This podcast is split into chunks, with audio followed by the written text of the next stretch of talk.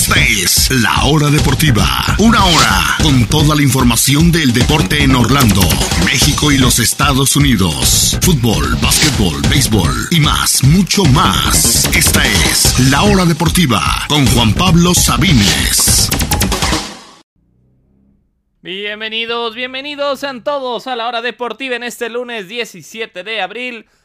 Bienvenidos sean todos a esta nueva edición, este nuevo programa inicio de semana con todo lo que sucedió la jornada 15, la antepenúltima en ese clausura 2023, qué sucedió en el Azteca en el clásico joven, las victorias de Chivas y de Pumas, escucharemos las palabras de Ferretti, repasaremos toda la jornada 15, incluyendo la sorpresiva derrota del líder Monterrey, la goleada del Atlas, lo que pasó en Europa, en España, en Italia, en Inglaterra, donde la pelea por el título se aprieta cada vez más, y también qué sucedió el fin de semana en la NBA. Ya vimos por lo menos un partido de cada serie que nos ha dejado este primer fin de semana de acción en estos playoffs de la NBA. Así que acompáñenos el día de hoy.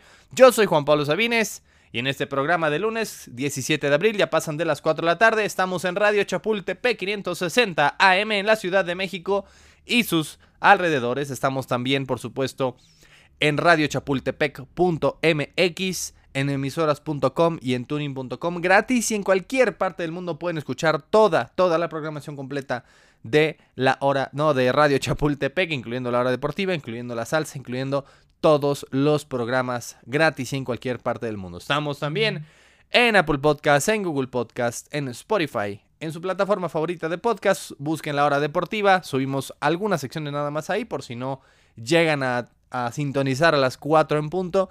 Pueden también escuchar en cualquier momento de su día en su plataforma de podcast favorita. Comencemos de una vez, comencemos con el clásico joven y pese a que el Tano, que insisto, él lleva apenas año y medio en México, él dice que no es clásico, pues bueno, ¿saben quién lo desmintió? La propia afición. El estadio estaba repleto, la afición técnicamente era local Cruz Azul, pero estaba 50-50 prácticamente. Cuando tenía el balón el América, desde el inicio del partido eran oles de un lado, abucheos del otro. Lo mismo cuando tenían los azules. Era fue realmente un ambiente de clásico y la rivalidad, la historia que tienen estos dos equipos es de clásico. Por más que llegue alguien que tiene un año en México a decirnos otra cosa, es un clásico porque son dos aficiones, dos equipos que se odian.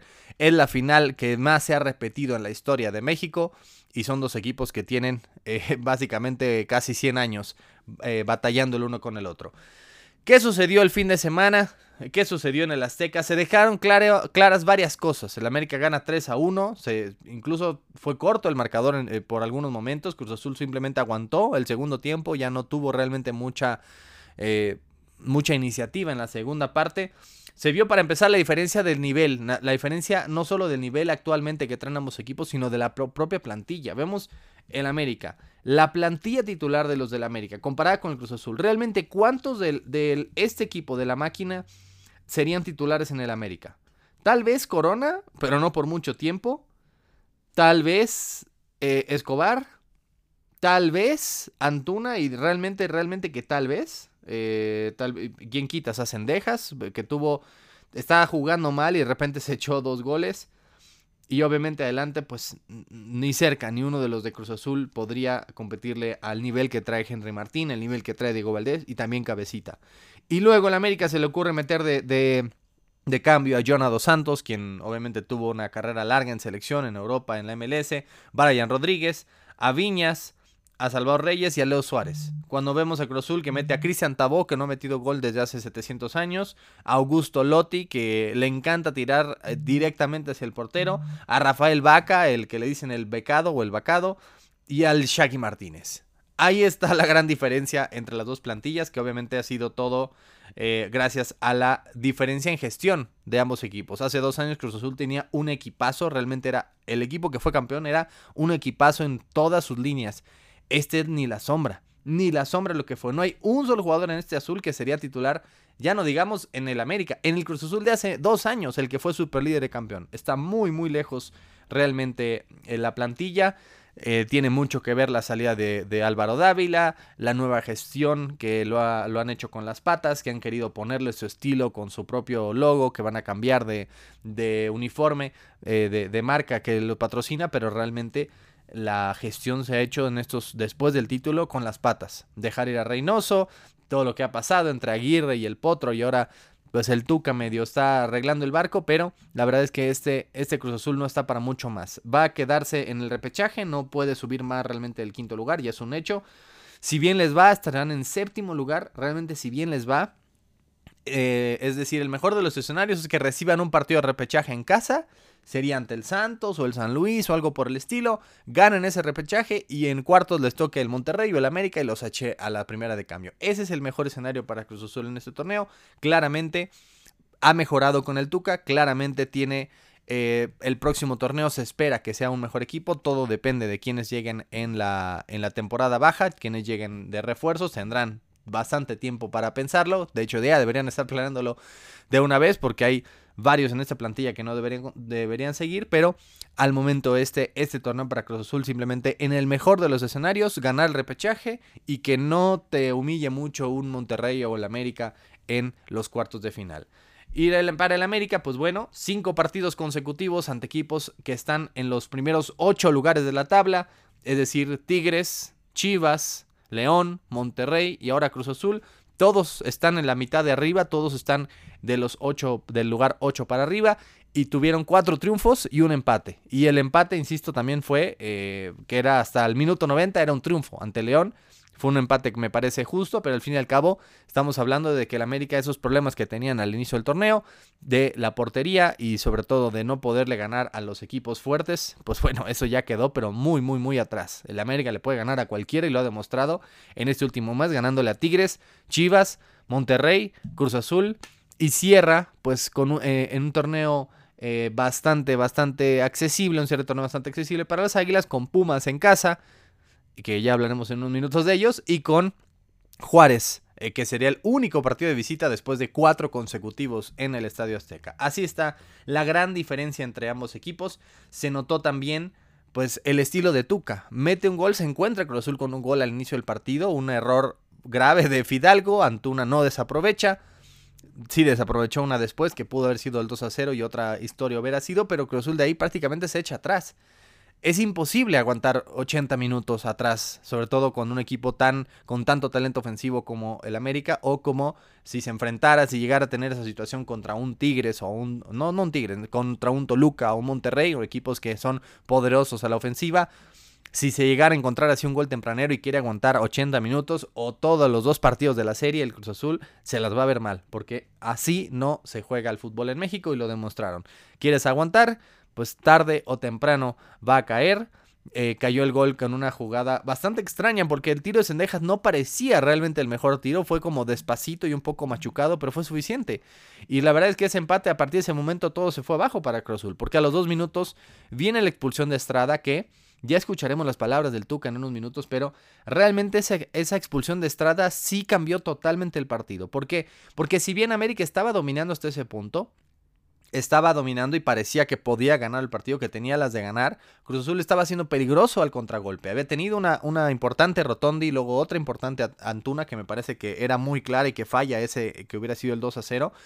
Pero después de ese momento, si bien Cruz Azul estaba aguantando atrás, Vino todo el segundo tiempo con uno menos y aún cuando apenas a los dos minutos de iniciar el segundo tiempo cae el 2 a 1, que ya Cruz Azul lo ponía en una situación bastante difícil porque tenía ahora que ir hacia adelante a buscar el empate con un jugador menos y sabiendo la peligrosidad de los del América. Básicamente Tuca dijo, mejor me echo atrás y busco alguna por ahí. Y realmente no hubo prácticamente nada, pero nada en la segunda parte para Cruz Azul que simplemente con uno menos Vaya, tanto así fue que ni siquiera cambia, ni siquiera mete otro delantero el Tuca hasta que entra eh, Augusto Lotti, ya realmente casi hasta el final. Entra Augusto Lotti. Eh, y ahí es cuando. Y ahí es cuando simplemente el, partido es una, una, una, cuestión de tiempo. Para ver cuántos goles lograba meter el América en la segunda parte. Henry Martín anota el tercero, que es un absoluto golazo un golazo realmente. Cómo la baja, realmente eso es, un gol de nivel mundial. Y no quiero decir que Henry es un delantero de nivel mundial, sino que esa recepción, darse la vuelta, tocar de primera, aguantar el golpe, todo eso es de un gol, es un gol de calidad mundial. Y ya realmente entre Corona, el América que le bajó el pie al acelerador, eh, un par de postes. Ahí es cuando el partido simplemente ya los dos casi que acordaron. ¿Saben qué? Aquí quedamos. Cruz Azul se resignó a perder, pero no perder por más, recordando obviamente lo que sucedió en el partido pasado. Y es un 3 a 1 que me parece eh, justo y hasta corto para el América sobre eh, uno de sus tres máximos rivales, la máquina. Así que pues así está realmente la actualidad de los dos equipos. Sí, totalmente el partido eh, cambió o se condicionó por la expulsión. De por sí va a estar complicado para Cruz Azul, pero creo que sin eso hubiéramos visto un, primer, un segundo tiempo parecido al primero. Cruz Azul aguantando, contragolpeando y creo que hubiera sido mucho más parejo y le hubiera costado mucho más al América. Aquí simplemente Cruz Azul se dejó atacar, atácame 45 minutos, solamente quiero eh, empatar, le duró dos minutos esa eh, estrategia y al final fue básicamente vamos a perder no por tanto. 3 a 1 gana el América, doblete de Cendejas, que no, insisto, no estaba teniendo un buen partido y se saca un doblete de la manga justo antes del primer tiempo y justo empezando el segundo. Y Henry Martín anota el tercero. Uriel Antuna descontó por Cruz Azul. Escuchemos rapidísimo las palabras del Tuca Ferretti, claramente enojado, después del partido. Le puso su... Y eso es precisamente lo que esperábamos de este Cruz Azul eh, un Cruz Azul que anota y se echa atrás. No es, no es muy espectacular, no es muy bonito de ver. Hizo que el clásico por momentos estuviera pues aburrido hasta cierto punto porque Cruz Azul estaba echado atrás, pero pues bueno, eso es lo que te da y te quita el Tuca. Te da efectividad en algunas ocasiones, te quita obviamente lucidez y espectáculo. Pero escuchemos sus palabras, las palabras del Tuca después del clásico joven. Lo que pasó fue la expulsión Después de la expulsión es otro juego totalmente distinto. Sí, o sea, son de estas cosas que uno no espera. Lo que comentas, bueno, ahí adentro de la cancha uno ve una cosa, de afuera se ve otra, pero dentro de mi observación, como menciona, yo creo que el juego estaba muy parejo. O sea, creo que veníamos haciendo el mejor primer tiempo desde que yo llegué a la institución. O sea, sabíamos de, del equipo que íbamos a enfrentar y naturalmente que la expulsión pues nos viene a cambiar toda la situación. O sea, son de estas cosas que uno busca durante el entrenamiento de la semana que no suceda la, que uno no juegue con corazón, tiene que jugar con mucha estabilidad. Y naturalmente nos duele, ¿me entiende? Y más de este tipo de expulsiones que uno dice que no debería de suceder. Entonces, a partir de ahí, o sea, cometimos una equivocación el segundo tiempo en la salida. Y bueno, o sea, el América aprovechó bastante bien. Sabíamos que iba a ser difícil 11 contra 11, pero que podíamos enfrentarlos bien como lo estábamos haciendo. Y naturalmente 10 contra 11, pues es muy difícil aguantar a un equipo tan poderoso como el América. Ahí escuchamos ya las palabras de Ferretti pues sí, coincido con él, la expulsión marcó el resto del partido, pero fue un triunfo justo del América en el clásico joven que ya se echó a Chivas, ya se echó a Cruz Azul y siguen los Pumas este fin de semana. Vamos a hacer una pausa y hablaremos de las Chivas, de los Pumas precisamente y de todos, todos los partidos de la jornada 15, cómo va la tabla al momento, qué equipos ya aseguraron su pase, cuál sería la repesca al momento, quiénes ya están eliminados, todo lo que sucedió el fin de semana y después por supuesto fútbol europeo y NBA. No se retire porque seguimos en la hora deportiva.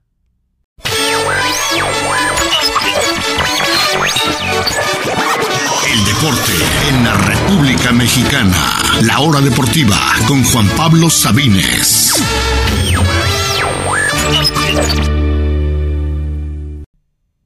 Estamos ya de regreso en la hora deportiva. En este inicio de semana hablamos de la jornada 15 del clausura 2023. Ya hablamos del clásico joven. Hablemos ahora del Guadalajara que se vuelve a meter en la pelea, se vuelve a meter entre los primeros cuatro.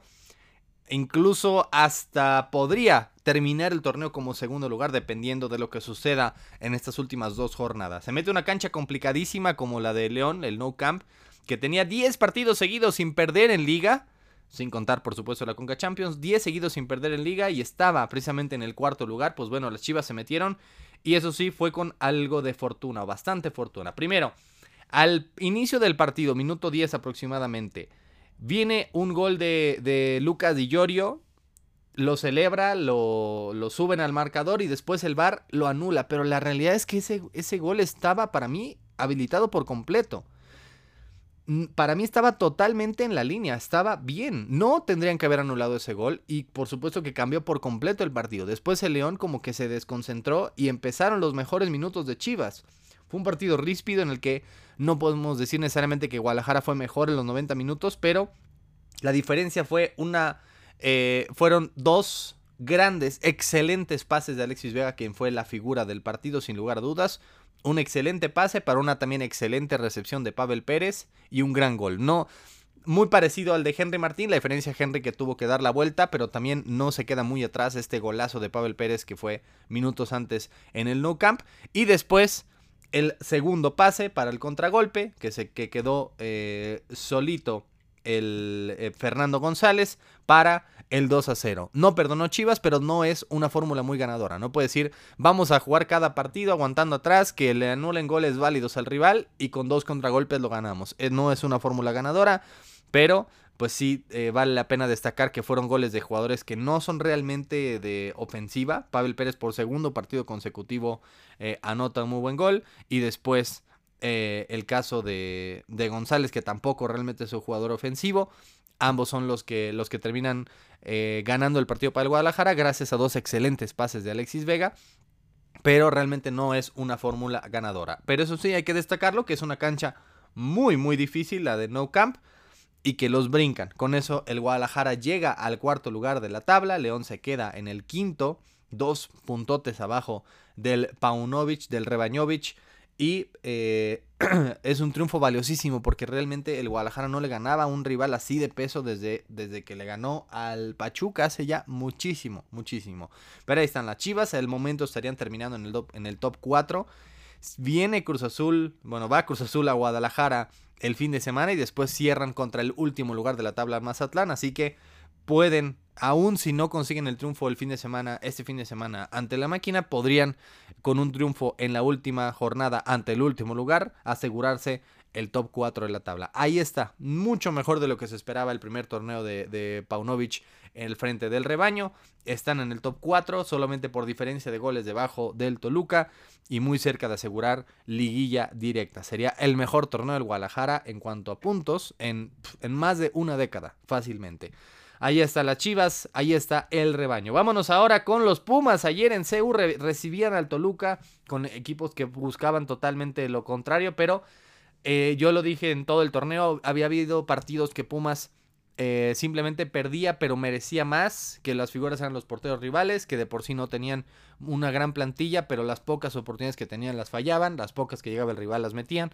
Eso pasó, por ejemplo, hace dos semanas en Querétaro. Pues bueno, Pumas ahora es que está regresando a la media. No es que haya mejorado muchísimo, es que simplemente está regresando a la media que es meter esos goles que estaban fallando antes y sacar esos puntos que habían dejado ir mucho tiempo atrás. Con eso Pumas se mete, con ese triunfo se mete justo al repechaje, muy muy parejo, con los mismos puntos que Atlas, que Querétaro y que Puebla. Hay cuatro equipos con la misma cantidad de puntos. La mala para Pumas es que cierra con el América y después con el Monterrey.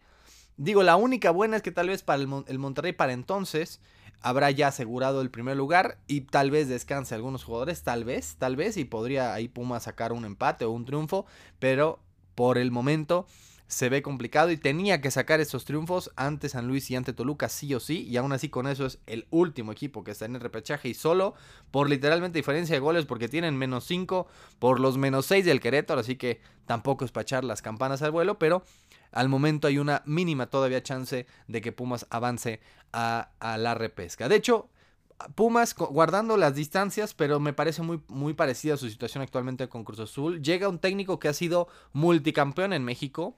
Eh, Tuca lo ha sido con tres equipos, Mohamed lo ha sido con tres equipos.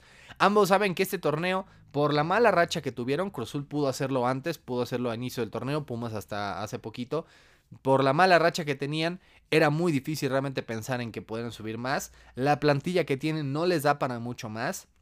Si bien les va, se quedarán en cuartos de final y realmente lo que tienen que estar pensando con el DT actual es para que sean candidatos, pero todo depende, todo, todo depende de lo que hagan en el verano. Si tanto Cruz Azul como Pumas logran comprar los, los jugadores correctos, es que podrán ser mejorar muchísimo. No sé, si candidatos los dos. Tal vez Cruz Azul sí. No sé si Pumas puede dar ese salto tan rápido. Pero los dos van a mejorar mucho el próximo torneo. Todo depende de lo que hagan en el verano. Y eh, dándole la confianza al DT que tiene toda la experiencia y que tiene múltiples campeonatos. Y que apenas le dieron a medio torneo las riendas. Cruz Azul creo que sería favorito en un repechaje. Podría ganarse repechaje y de ahí eh, ya caer en cuartos de final. Pumas no creo que sea favorito en el repechaje. Al momento le tocaría jugar contra León. Podría ser Pachuca o Tigres o, Chivas. No sería favorito. Probablemente no avance de ahí. En el mejor escenario de Pumas se mete al repechaje. Y tal vez le hace pelea a quien le toque ahí. El mejor escenario de Cruz Azul se mete al repechaje, gana ese repechaje y le hace pelea a cuartos de final. Pero la verdad es que ninguno tiene que pensar, y, se los digo a los millones y millones de fans de Cruz Azul y de Pumas, que son la tercera y cuarta afición de México.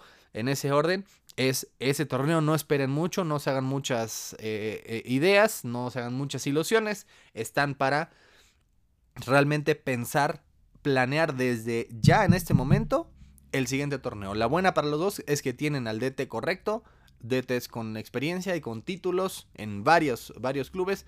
Ambos tienen que Eh, tienen que planear todo el verano el próximo torneo y ambos mejorarán. Pero bueno, regresando a lo que sucedió ayer en Ceú, Toluca otra vez más se queda, se queda corto, empeora al final los partidos. Eh, ahora fue al principio de los partidos realmente donde, donde le fue muy mal. César Huerta no sé cómo, pero se comió a Mohamed Salah. El, el, partido pasado le metió un golazo al San Luis. Ahora le mete un gol todavía mejor al Toluca. Realmente un golazo. Y él hace la, la jugada del, del, penal. Provoca la jugada del penal para el 3 a 1. Realmente fue un crack, César Huerta, que no, nadie lo vio, ni los fans de Chivas, ni los de Pumas, nadie vio llegar a César Huerta a este estrellato que ha tenido las últimas par de semanas. Y también algo muy importante para Pumas, y lo dijimos aquí muchas veces, se hacían casi que una expulsión por partido. Ahora no solo se han detenido, ahora fue al revés. Ahora fue el caso de Meneses, del Toluca, que se hizo expulsar. Una jugada, pues, la verdad poco fortuita, porque como que se va cayendo y si termina pisando el tobillo del jugador de Pumas que no recuerdo quién era y la verdad la expulsión es clara aunque sin aunque tal vez no tenía toda la intención. Así que se va Pumas con los tres puntotes sorpresivos 3 a 1 sobre el Toluca todos los goles cayeron en la primera parte y eh, tal vez tal vez tal vez les alcance para la repesca. Sigue el América. Vámonos ahora con el super líder del torneo que después de ganar 11 eh, de 12 partidos. No, sí, 11 de 12 partidos. El Monterrey ha perdido dos de forma consecutiva y la verdad es que los dos muy parejos, con mala fortuna y terminan cayendo al final con también decisiones cuestionables del árbitro. ¿Qué sucede en este partido? Lo dijimos el viernes. La, la apuesta más segura del fin de semana es que Monterrey anota y y eso sucedió. Funes Mori recibió una y anotó un absoluto golazo. Acevedo sigue siendo el portero más goleado del torneo. y, eh, y era la apuesta más segura y parecía que iba a ser un triunfo fácil para el Monterrey ante un Santos que venía en picada. Pero no. No, no, no. Al contrario. Santos se encuentra con un gol eh, de, me parece, preciado poquito después.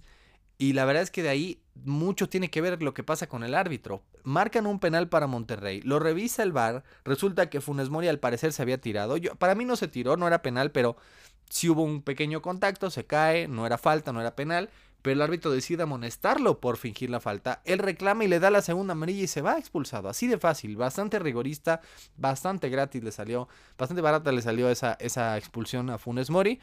Deja con uno menos al Monterrey y el, ya a minuto del final, eh, los rayados son quienes siguen intentando, intentando, realmente fueron, fueron para mí mejores en el partido y al final es cuando viene la jugada del penal también bastante eh, fortuita para el Santos, ya que era una jugada que eh, ya me parece que era no sé si era apreciado, el mismo apreciado que, o, quién, pero ya había perdido esa pelota y es quien, eh, y, el portero suplente del Monterrey, perdón, fue Bruneta, el primer gol fue preciado al parecer el del penal. Cárdenas, el portero suplente del Monterrey, hace una falta muy tonta, un, eh, una pelota que absolutamente nadie iba a llegar. Y así, al tiempo de compensación, viene el, el, triunfo, el gol del triunfo de Santos por la vía de los penales. Insisto, eh, muy barata esa expulsión y también muy barato ese penal. No digo que sea injusto, que sea un robo, pero sí fácilmente pudo no haber expulsado a Funes Mori, nadie haber hecho nada, y fácilmente pudo no haber, eh, no haber marcado ese penal nadie haber hecho nada. Eso sí, Santos también se había quedado con uno menos. El, primer tiempo duró casi una hora, como 58 minutos. Un partido bastante emotivo, bastante interesante, de ida y vuelta, y donde sorpresivamente Santos, que venía de ser goleado y goleado y goleado, le gana en su casa al superlíder y regresa al lugar 9 después de que había caído al 12. Y ahí está, otra vez de lleno en la pelea por la liguilla. Vámonos con lo que sucedió ahora el sábado en la cancha del Estadio Jalisco. Atlas gana y golea Luis Quiñones, Julián Quiñones da un juegazo, verdaderamente un juegazo. Eh, su primer gol humilla a Kevin Álvarez, a nuestro lateral titular de la selección, lo humilla por completo. Después viene, anota el segundo gol de penal a Lopanenka. Eh, realmente, Ociel Herrera también tuvo un juegazo, celebrando que por primera vez será jugador de selección nacional mexicana. Anota un gol y después da la asistencia para el gol de Julio Furch. Vaya, el campeón ni la sombra de lo que fue. Claramente el Pachuca le cuesta, le costó la salida de eh, tanto Víctor Guzmán como de Nico Ibáñez. No ha sido el, mismo de antes este Pachuca. Y mientras que el Atlas eh, se recupera también de la eliminación a media semana de la Conca Champions y también se mete con ese triunfo a los puestos del repechaje, apenas al lugar 11, pero con todavía posibilidades, posibilidades reales de meterse en el repechaje. Lo que sigue para el Atlas es Necaxa y San Luis, es decir, dos equipos que están ahí también en la pelea por la repesca. Creo que, el Atlas tiene muchas chances de meterse como uno de los ocho clasificados a la repesca con un triunfo aplastante sobre el campeón, nada más y nada menos. Y por último, Atlas no le ganaba al Pachuca, no, perdón, no le metía cuatro goles al Pachuca en cualquier circunstancia, en liga o liguilla, desde hace 25 años, desde cuando el Pachuca apenas había ascendido y tenía cero títulos, hoy ya tiene siete más. Desde entonces, desde 1998, Atlas no le anotaba cuatro a los Tuzos. Vámonos con los Tigres ahora de regreso a lo que sucedió ayer. Pensábamos que tras lo de media semana con Motagua, el debut de Siboldi, ya iban a regresar a, recuperar la memoria de lo que es ganar y jugar bonito, pero no, realmente fue un, Tigres todavía muy chato, eh, que por lo menos rompe esa racha de cuatro rotas seguidas, pero tiene ya más de un mes sin ganar en el fútbol mexicano, sin ganar en la Liga MX. Eh, a un Querétaro bastante pobre Realmente el partido fue aburrido, poco vimos de, de Guiñac, de Ibáñez y compañía. Eh, otra vez Gil Alcalá fue la figura, así como lo ha sido en los últimos torneos.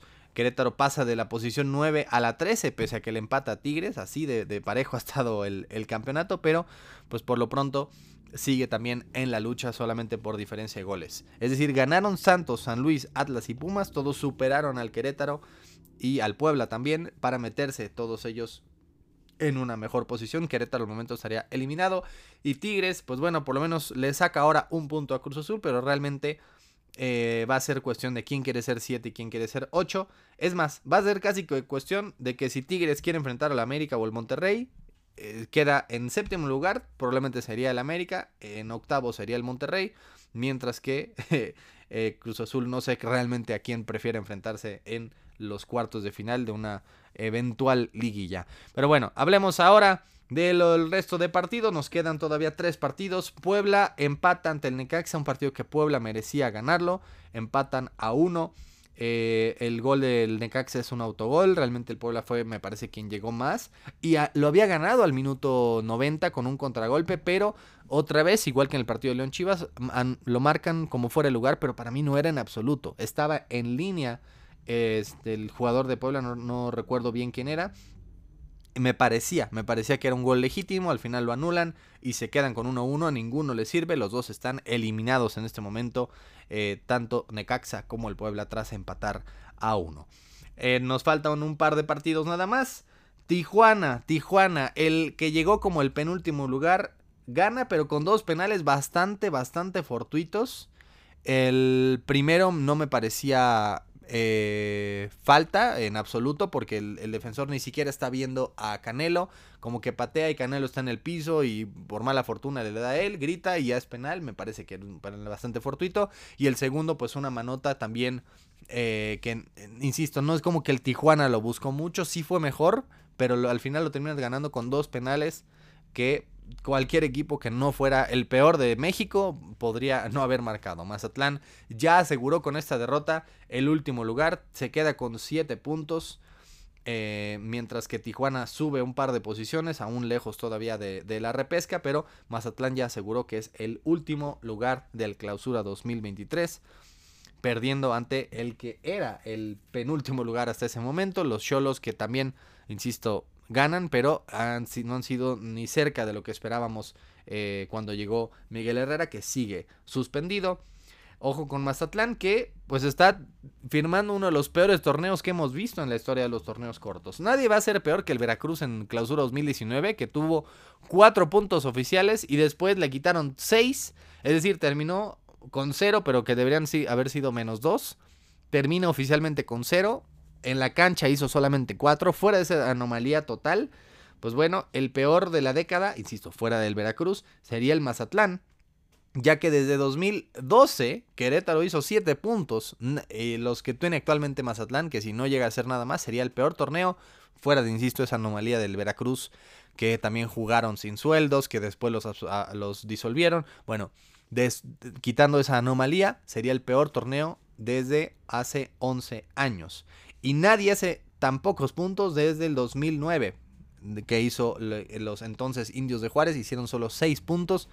Después Querétaro hizo 7 en 2012. Desde entonces, insisto, fuera del Veracruz, nadie había hecho tan pocos puntos como estos, este Mazatlán que sigue arrebatando, pero arrebatando la alegría a, a sus 14 aficionados. Y por último, por último, San Luis ante Juárez, Juárez que lleva ya nueve sin ganar, es el nuevo penúltimo lugar, lo han sido varios, han tenido varios esa posición de poco honor, lo tuvo Cruz Azul al inicio, lo tuvo Puma, lo tuvo Atlas, Querétaro mucho tiempo, Tijuana recientemente, ahora es Juárez el penúltimo lugar, San Luis gana e incluso hasta, hasta golea, digo, podía haber eh, sido una goleada. Vitiña, no sé dónde salió Vitiña, pero fue la figura del partido. Me gustó Vitiño, perdón, me gustó mucho cómo jugó.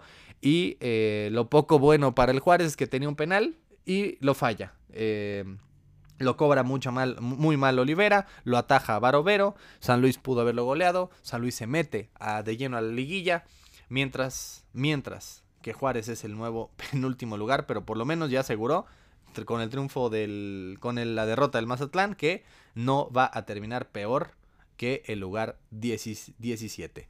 Al momento, al momento, ¿cómo está la liguilla? Vamos a repasar muy muy rápido la tabla de posiciones. Porque todavía no ha asegurado el Monterrey el primer lugar. Sigue cuatro puntos arriba del América, claro. Sigue el Mazatlán, probablemente con un triunfo ya. Ahí sí asegurarán el primer lugar de. Digo, el primer lugar de la tabla.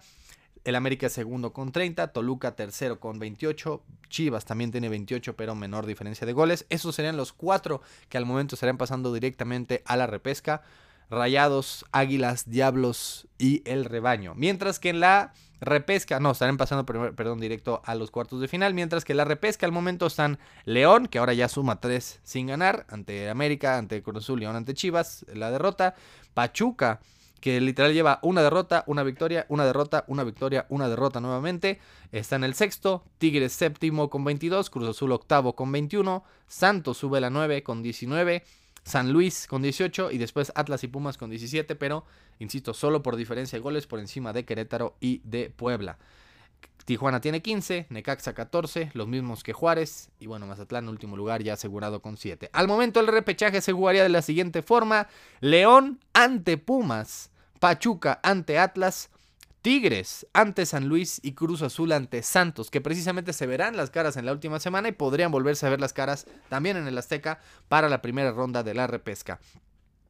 Pero si no hubiera repesca, ¿cómo sería la, liguilla al momento? Fíjense lo preciosa que se vería la liguilla al momento. al momento sí sería la liguilla. Monterrey ante Cruz Azul, América ante Tigres, Toluca ante Pachuca, reedición de la última final, y Chivas ante León. sería una, una, liguilla preciosa si no existiera el repechaje o si, poniéndolo de otra forma, si todos los que al momento jugarían de local en el repechaje ganaran sus partidos, así será la liguilla al momento. Claro, por ahí se podría meter Pumas o San Luis, pero por el momento así van las cosas, faltando dos semanas. vamos a hacer una pausa y continuamos con más. No se retire, seguimos en la hora deportiva.